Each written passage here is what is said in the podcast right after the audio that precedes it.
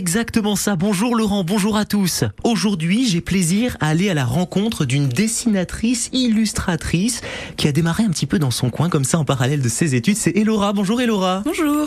Alors, la BD qui est quand même plus qu'une passion, puisque vous avez remporté un prix number one, quand même en haut du podium. Ouais, c'est, ça fait, c'est beaucoup de choses. C'est quelque chose. Enfin, bah ouais. C'est beaucoup. Quand même, on a un euh, contrat à la clé. Ouais, il y a un contrat à la clé. Euh, ça fait plaisir d'avoir réussi ça avec ma camarade qui m'a proposé euh, au début de faire équipe sur ce projet-là.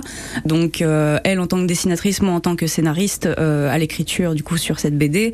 Enfin et c'est c'est quelque chose, c'est un rêve depuis mm. toujours. Donc c'est quand même un grand accomplissement euh, que d'avoir enfin ce contrat, alors que bah, je ne suis même pas encore euh, diplômée. J'attendais ça pas tout de suite. Euh, c'est quoi comme prix que vous avez remporté l'intitulé de ce prix? Le prix des 20 ans, enfin, les prix du concours des 20 ans de Jungle, donc la maison d'édition chez qui nous avons notre contrat, etc.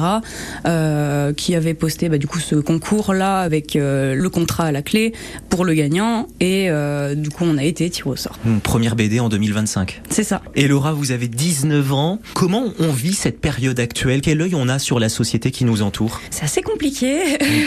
Il y a à la fois l'espoir de voir mes, bah, mes projets qui commencent mmh. enfin à se réaliser. Je suis encore vachement jeune, donc c'est une grande chose. Il y, a de la marge. il y a beaucoup de choses euh, qui se passent en ce moment qui sont qui me dépassent, euh, qui me dépassent moi et mon ami également.